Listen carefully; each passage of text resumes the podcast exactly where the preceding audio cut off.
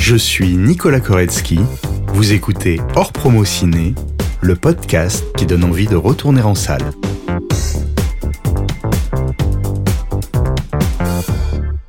Si je vous dis Yvan Attal, Un monde sans pitié. Il a joué là dans la syndicaliste un rôle mérité super. Alors Yvan Attal, moi j'adore. Euh, tout de suite, bon Charlotte Gainsbourg forcément. Et euh, voilà, j'adore son humour. pour vous c'est plus un acteur ou un réalisateur? Un acteur. Un acteur. Un réalisateur. Je le vois aussi bien acteur que réalisateur. Un film en particulier Ah, ma, ma femme est une actrice. Les choses humaines. Toute l'histoire, euh, la mise en scène, euh, le scénario, euh, j'ai tout tout aimé. Alors moi, ça me fait penser à la voix de Tom Cruise. Et j'adorais ses doublages. Il a réalisé, il se mariait et de beaucoup d'enfants avec, euh, avec Charlotte Gainsbourg, je crois. C'est sa femme. Ah, c'est sa femme? Oui, j'adore Yvan Attal parce que j'aime bien tous les films qu'il fait. En général, il choisit ses thèmes. Ça a un sens. Je l'adore. Merci beaucoup. Bonsoir. Vous l'aurez compris, ce soir, mon invité est Yvan Attal.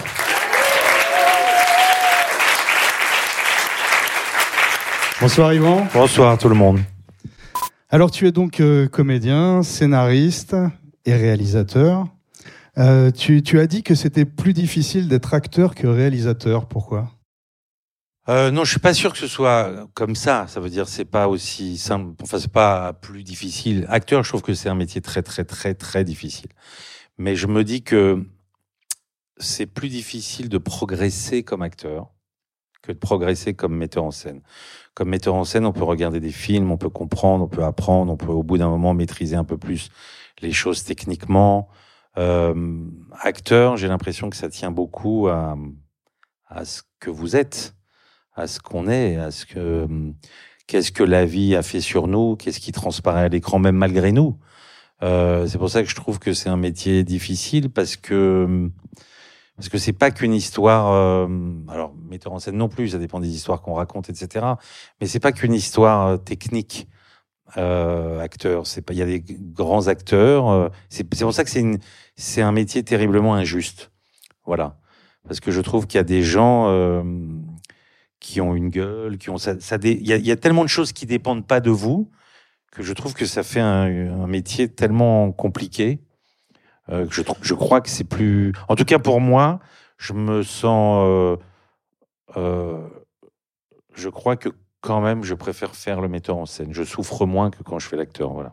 Alors tu as dit aussi que au fond tu voulais pas faire acteur mais acteur américain. Alors c'est quoi la différence entre un acteur et un acteur Il y a américain? une énorme différence. Ah j'attends alors. Bah, pour quelqu'un qui a grandi avec le cinéma américain, j'avais envie d'être acteur américain. Voilà. Mais j'ai compris plus tard que je voulais être acteur américain.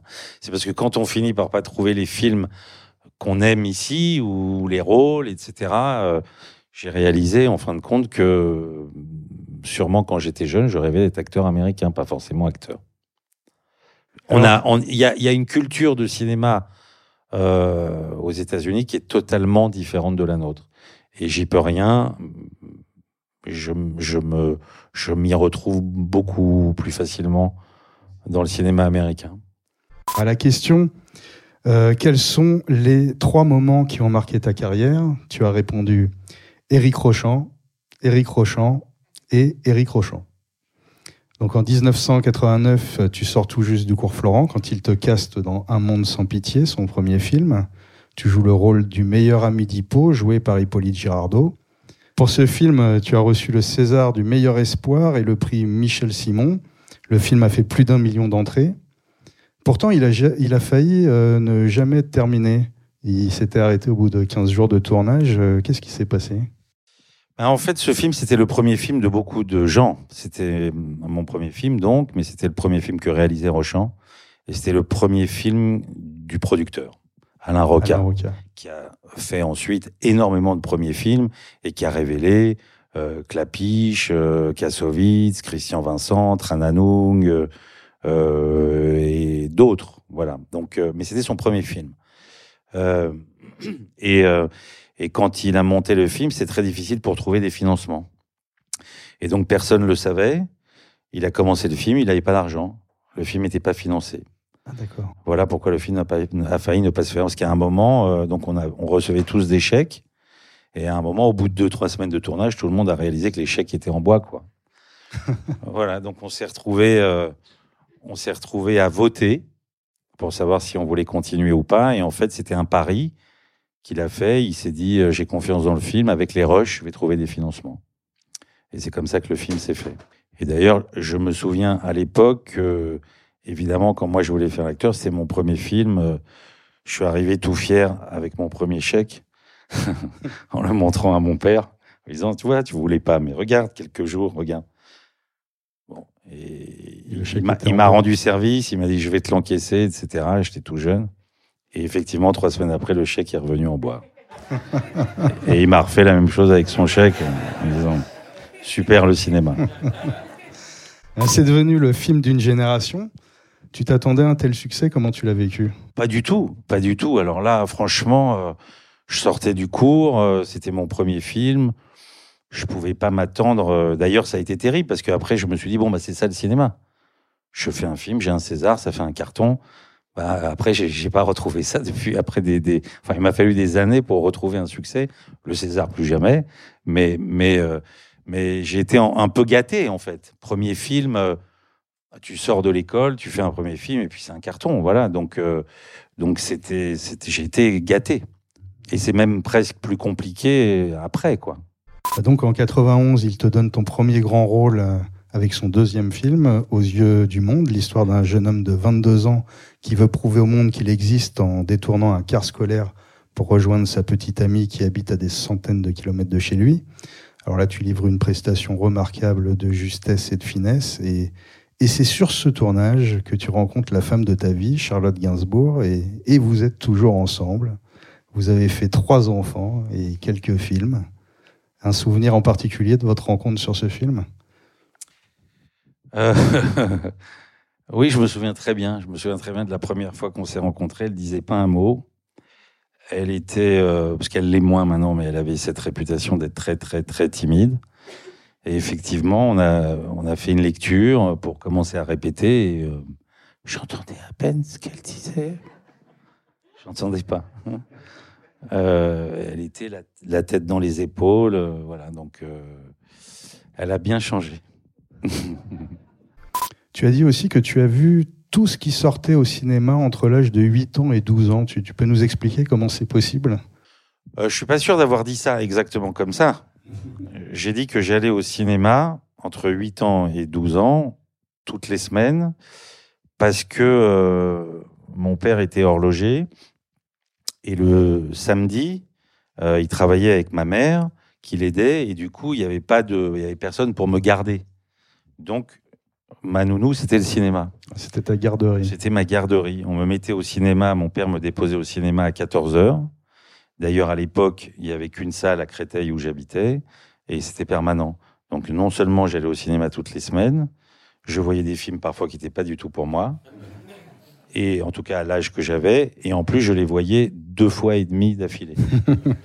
il y avait une ouvreuse qui venait me chercher quand mon père arrivait, donc j'avais déjà vu le film deux fois, plus un petit bout de, de la troisième séance. D'accord. Voilà. C'est peut-être un peu comme ça que tu as pris ton métier. Ah bah, je pense quand même que ça a été quand même très hum, formateur, fondateur. Et, évidemment, j'ai découvert le cinéma à ce moment-là parce qu'en plus, je voyais des films, euh, toutes sortes de films. Il y avait une programmation éclectique. Et c'est bien possible que, au, bout du compte, ça revienne à dire que je voyais tout ce qui sortait, puisque à l'époque, donc on parle de ça il y a pratiquement 50 ans, en fait. Et à l'époque, il n'y avait pas 15 films qui sortaient par semaine. Il y en avait un ou deux. En 2004, tu tournes pour les Américains pour la première fois, l'interprète réalisé par Sidney Pollack avec Nicole Kidman et Sean Penn. Sidney Pollack, le réalisateur de On achève bien les chevaux, Tootsie ou encore euh, Out of Africa. Comment ça s'est passé? Comment tu as décroché ce rôle? Et alors, le plus simplement du monde, en fait, euh, euh, je crois qu'il cherchait quelqu'un. Et puis, euh, en fait, je me souviens, j'étais sur le tournage de mon deuxième film. Vraiment, je le dis. Et puis, c'était un jour un peu tristoun. Je me suis dit, putain, je peux pas avoir une bonne nouvelle aujourd'hui, quelque chose. Et j'ai eu un message de mon agent qui me dit qu'il y a Sidney Pollack qui voudrait me voir. Voilà. Ça, c'est un bon message. ça. Ouais, mais je suis pas sûr de pas avoir souhaité avant de me dire putain, je pourrais pas gagner au loto, ou, tu vois, puisqu'apparemment c'était le jour où on m'exauçait. Euh, mais j'étais très content évidemment de, de le croiser, de le rencontrer. Je suis allé à New York. Euh, je suis arrivé dans un bureau. Il y avait Sidney Pollack. J'étais très intimidé. Euh, et il m'a donné le scénario. Et je lui ai dit mais il n'y a pas de Pas il n'y a d'essai. pas d'essai, il n'y a pas de lecture, il n'y a pas de rien. Il m'a dit non, si vous voulez le rôle, je suis très content. Magnifique. Je dit, Ouais, je veux le rôle. Il m'a dit, mais attendez, lisez. Je dis, ok, je vais lire, mais. C'est c'est quoi la différence entre tourner en France et aux États-Unis? Je crois qu'il n'y en a pas en réalité. Quand on fait un film, on fait un film, c'est un film. C'est la même chose. Il y a une caméra, il y a une équipe, il y a des difficultés propres aux, aux scènes à jouer. En tout cas, pour nous acteurs français, déjà, on joue en anglais, donc c'est un peu plus compliqué. Mais, euh, mais non, il n'y a pas de différence, si ce n'est que, si ce n'est les films. Si ce n'est les films. Mais je me souviens que j'avais une, une grosse scène euh, avec Nicole Kidman. Euh, c'était mon premier jour. Et donc, euh, Tu pleures? oui, je devais pleurer. Et, et euh, d'abord, je devais la prendre dans mes bras. Elle mesure à peu près deux mètres. Non, mais c'est vrai. On t'a mis des cubes on m'a mis des cubes. Et je l'ai prise dans mes bras comme ça. Alors, il a fait un plan très, très, très, très, très large. Euh, mais après, on est rentré dans la scène. Mais je me souviens que j'avais tellement le trac et j'avais tellement envie de bien faire que j'ai répété la scène, répété, répété, répété, appris le texte, redit le texte de partout où j'allais, je lisais le texte. Je suis arrivé, j'étais en, en- prêt. Et donc le matin, j'arrive et il a voulu faire une petite répétition avant que tout le monde n'arrive. Et on était sur un banc dans un parc à New York avec Nicole Kidman. Et en fait, dès la répétition, au premier mot, je me suis mis à pleurer direct. J'étais tellement, tellement préparé, tellement volontaire. Et il me l'a dit stop, stop, stop, stop, garde tout pour plus tard. C'est jamais revenu pareil. Et ça, ça a été une grande leçon en fait, de de pas de de pas se monter le. Tout d'un coup, je viens de penser, ça fait vraiment penser à une éjaculation précoce. Quoi. en fait, c'est un peu ça. En fait, faut pas se monter le bourrichon. Maintenant, quand j'ai des scènes comme ça, elles, elles- viennent d'elles-mêmes. Tu fais aussi partie des, des rares acteurs français qui ont tourné avec Steven Spielberg, hein, puisqu'en 2006, tu tournes dans Munich. Je sais que le casting a été un peu particulier, tu peux nous raconter? J'étais, euh, je venais de finir le mon deuxième film et et je suis parti en vacances avec Charlotte et qui m'a dit ben là tu vas arrêter le téléphone, tu vas tout arrêter, on est en vacances. Et on arrive, euh, on était très loin, je sais plus, au soleil quelque part, l'île Maurice je crois. Et évidemment à la fin de la journée, elle a pris une douche, évidemment j'ai allumé mon portable direct. Et là, j'avais un message de Dominique Besnéard, qui était mon agent de l'époque, et qui me dit il y a Steven Spielberg qui veut te voir. je venais d'arriver, alors je lui ai dit euh, est-ce qu'il. Écoute, je suis en vacances, est-ce que je peux pas le voir à mon retour? Je peux même aller à Los Angeles le voir, etc. Il m'a dit non, Cyril, il est là, il est là, quoi. Donc, euh, j'ai avoué à Charlotte que j'avais allumé mon téléphone, mais bon, j'avais une bonne raison. Donc, le lendemain matin, j'ai pris un avion. Et je suis allé le rencontrer. Et je suis allé le voir. euh, Non, avant ça, bien avant ça, en fait. Le casting, casting, tu parles. Euh, ouais, bien avant ça, j'ai un, une directrice de casting qui m'appelle et qui me dit euh, il faut venir euh, pour faire le casting pour un film américain. Alors je dis c'est qui? Elle me dit je peux pas dire.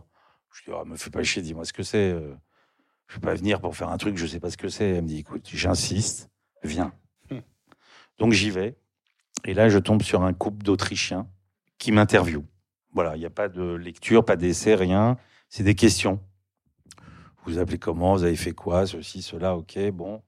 Et, euh, et au bout d'un moment, je leur dis, mais euh, il s'agit de quoi euh, C'est qui le metteur en scène On peut pas dire. J'ai arrêté vos conneries, on peut pas dire Kubrick est mort. Spielberg était là l'année dernière, il a fait Catch Me If You Can, il a casté Nathalie Baye, il a pas fait tout votre cirque. Est-ce qu'il y a un autre metteur en scène à la hauteur de Kubrick ou de Spielberg? On on peut pas dire. Donc évidemment, j'imagine que quand Spielberg a vu l'interview, ça l'a fait marrer et il a demandé à me voir. Voilà. Et donc, quand tu l'as rencontré, il t'a demandé dans quoi il pouvait devoir jouer. Tu lui as passé le DVD de Ma femme est une actrice. Il m'a dit qu'est-ce que je peux voir avec vous? Et je lui ai dit ben mon film. Et alors il m'a dit je peux le voir où? Je lui ai dit ben, je vais chercher un DVD, je reviens. Donc je suis rentré chez moi, j'ai pris un DVD, puis je suis revenu et je lui ai filé. Et trois jours après, il me rappelle euh, Allô, c'est Steven Spielberg. ok. Et il me dit, euh, je, je, vous appelle pour, je sais pas encore ce que je vais faire euh, pour mon film, mais j'ai envie de faire un remake de Ma femme est une actrice. Et je voudrais les droits de Ma femme est une actrice. Je lui ai dit, ben, une condition, c'est que je joue dans votre film. Voilà. Alors évidemment, c'était un peu une blague, il a bien compris l'humour. Et, euh, je me suis retrouvé dans son film. En 2001, tu réalises ton premier film, Ma femme est une actrice. Tu joues le rôle d'Ivan, un journaliste sportif marié à Charlotte, une comédienne célèbre, jouée par Charlotte Gainsbourg. Il y a aussi l'immense Terence Stamp et Noémie Lvovsky qui joue ici pour la première fois. Un premier film très drôle, très réussi, qui a très bien marché, dont tu signes également le scénario et qui a l'air de tout sauf d'un premier film. On pense à Woody Allen avec cette voix off là au début qui fait penser à Manhattan. Au départ, c'était un court métrage qui s'intitule I Got a Woman. Comment comment c'est devenu un long métrage? C'est devenu un long métrage parce que euh, en fait, quand j'ai fait ce court métrage, euh, euh, à l'époque, on mettait des courts métrages devant les longs métrages. Je ne sais pas quel âge vous avez parce que je vous vois pas. Mais à mon époque, souvent, quand j'allais au cinéma, je voyais un court métrage devant un film. Euh, euh, et ça n'existe plus. Maintenant, il y a trois quarts d'heure de pub. Euh, et donc, et donc Alain Chabat, qui avait fait Didier, m'avait demandé mon court métrage pour le mettre devant son film. Et, et, en fait, je suis allé à une projection, une avant-première de Didier. Et c'était à, l'époque, il y avait des avant-premières sur, sur Canal+, enfin, dans la salle de cinéma de Canal+, que c'était le principal euh, financier du cinéma français. Et donc, ils organisaient à Canal, euh, devant un tas de gens, des projections des films. Voilà. Et, et ce soir-là, je vais voir le film d'Alain Chabat. Je suis très détendu, sauf que quand la lumière s'éteint, oh, ça commence par mon court-métrage. Et ce soir-là, dans la salle, il y avait Claude Berry, un producteur célèbre de l'époque, qui, à la fin de la projection, est venu me voir et m'a dit euh, Vous n'avez peut-être pas besoin d'un producteur, mais au cas où, je suis là. Euh, il m'a convaincu, alors que j'écrivais autre chose comme premier film. J'écrivais un film noir qui n'avait rien à voir avec ma femme est une actrice. Un soir, je le croise dans la rue et il me tanne. Il sortait de coup de foudre à Notting Hill. Il me dit, mais c'est ça qu'il faut faire, c'est ça que les gens ont envie de voir. Arrête avec tes conneries là de films noirs, machin, etc. Euh, ton court métrage, faisant un long métrage. Et en fait, j'y avais pas pensé. Et la vérité, c'est que je suis rentré chez moi le soir, je me suis mis devant l'ordinateur. Ça faisait des mois que j'écrivais l'autre, et, en une soirée, en une nuit, j'ai écrit 40 pages, les 40 premières pages du scénario qui n'ont pas bougé. Et donc, je lui ai envoyé le lendemain les 40 premières pages, il m'a dit, bah, tu vois, franchement, euh, vas-y, continue. Il en manque 40. Voilà. Et j'ai écrit ce scénario très, très vite. Euh, C'était mon premier film. Voilà. En 2012, euh, Do Not Disturb, remake du film américain Hump Day, l'histoire d'un pari entre deux potes hétérosexuels, toi et François Cluzet, qui se lancent le défi de coucher ensemble devant une caméra à l'occasion d'un festival de films gays amateurs. Pourquoi tu as eu envie de faire le remake de ce film? Est-ce que je peux être totalement sincère? Ah, mais s'il te plaît. UGC est venu me voir pour faire le remake de ce film. J'ai dit non, m'intéresse pas. Je crois que j'avais un autre projet en plus à moi. Une semaine après, ils sont revenus en augmentant mon salaire. J'ai dit non, m'intéresse pas. Une semaine après, m'ont augmenté mon salaire considérablement. J'ai tenté un pari, je me suis dit, je vais dire non encore. Pour voir jusqu'où ils vont. Et j'avoue, ils sont montés très très haut. Et je pouvais plus refuser. c'était, c'était, euh, c'était pas possible de refuser. Donc j'ai fait ce film en très peu de jours pour beaucoup d'argent donc. Mais, euh, mais ça m'a amusé quand même. C'était amusant de faire un film que j'avais pas écrit, de me retrouver. Malgré tout, il y avait quand même des choses intéressantes, de me retrouver dans la position d'un réalisateur qui tourne un film qu'il n'a pas écrit. Euh, C'était très amusant à faire, mais je reconnais. Euh, bon, vo- voilà la vraie raison, quoi. Hmm, Voilà. D'accord. J'ai pas honte du film. J'ai un peu honte du sujet du film. Euh, je comprends pas très bien ce que ça raconte, mais mais Oui, parce qu'il y a quand même une grande question qui plane sur tout le film, c'est euh, ouais, enculer enfin, qui, je sais pas, voilà. Ça a amusé beaucoup UGC, quoi. Voilà. Vous pouvez nous suivre sur les réseaux sociaux, Instagram, Facebook, hors promo ciné, où j'annoncerai très prochainement mon prochain invité. En attendant, portez-vous bien. Allez au cinéma